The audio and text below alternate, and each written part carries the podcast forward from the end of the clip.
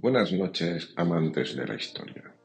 En el episodio de hoy trataremos un tema polémico de especial relevancia política en España.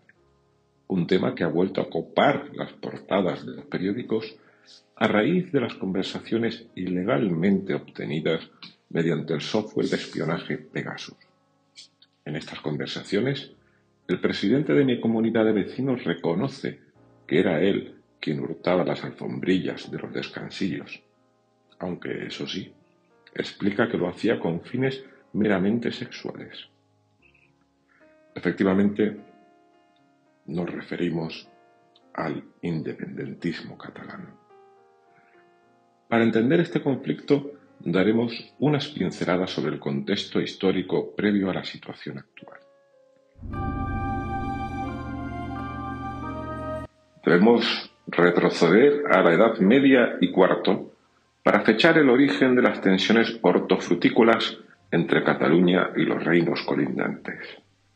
Inicialmente, los catalanes tenían pretensiones expansionistas sobre la corona francesa, la aragonesa y la nigeriana, si bien esta última se fue descartando paulatinamente cuando un pescador de Perpiñán informó que les pillaba algo lejos.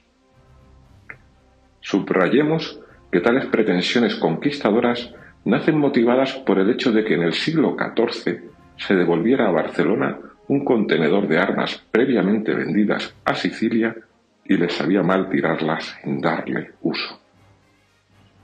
Alrededor del año 1421 comenzaron una serie de sangrientas escamaramuzas que se prolongarían por más de 112 años y que solo se detuvieron cuando un payés de Reus advirtió a los soldados catalanes que estaban peleándose entre ellos mismos desde hace cinco meses.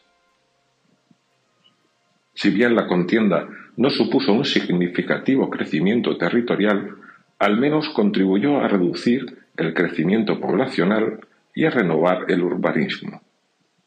Otros hitos culturales del nacionalismo catalán fueron el bipedismo, la posibilidad de carraspear para interrumpir a alguien y la concesión de la bula papal por la que todavía hoy en los bares se permite chupar la cáscara de los cacahuetes salados.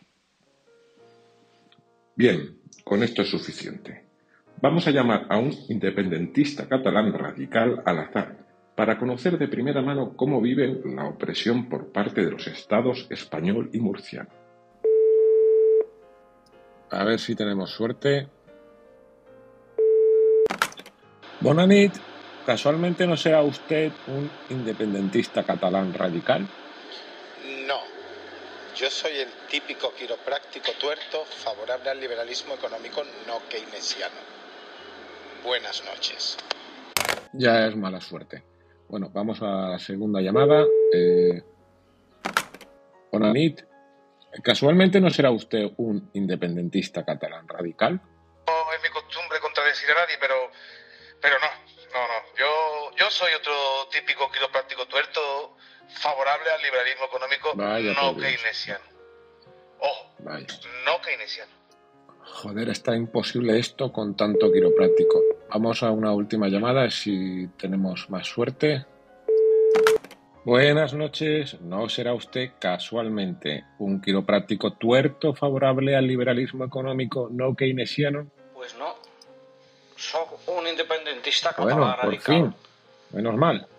Aunque mi hijo mayor es quiropráctico. Eh, díganos, ¿cómo es su día a día como catalán radical independentista? Por ejemplo, ¿qué está usted haciendo ahora de cenar? Me estaba haciendo de cenar una merluza rebosada. Claro, pero de un modo independentista catalán radical, supongo. No sé, yo cojo... Explíquese, hombre, explíquese. Unos trozos de, merluza, los paso por harina y luego pues ha quedado bastante claro ya. Eh, ¿Y mañana qué hará usted con su radicalidad? Explíquese. Iré a trabajar en el metro como todos los días. muy típico, muy típico. De un modo radical, supongo. ¿O coger el metro? Sí, claro, hombre, de, a su modo. No sé, yo creo que lo cojo. Usted no sabe, no sabe, no sabe o no quiere saber. Vea, pero usted aquí. Queridos oyentes, poco más que añadir, ¿verdad? Todo ha quedado al descubierto, con luz y taquígrafos. hemos destapado lo que nadie se atrevía a contar sobre el conflicto catalán.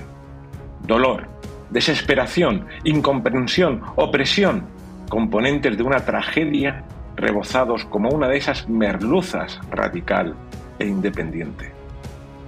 Buenas noches.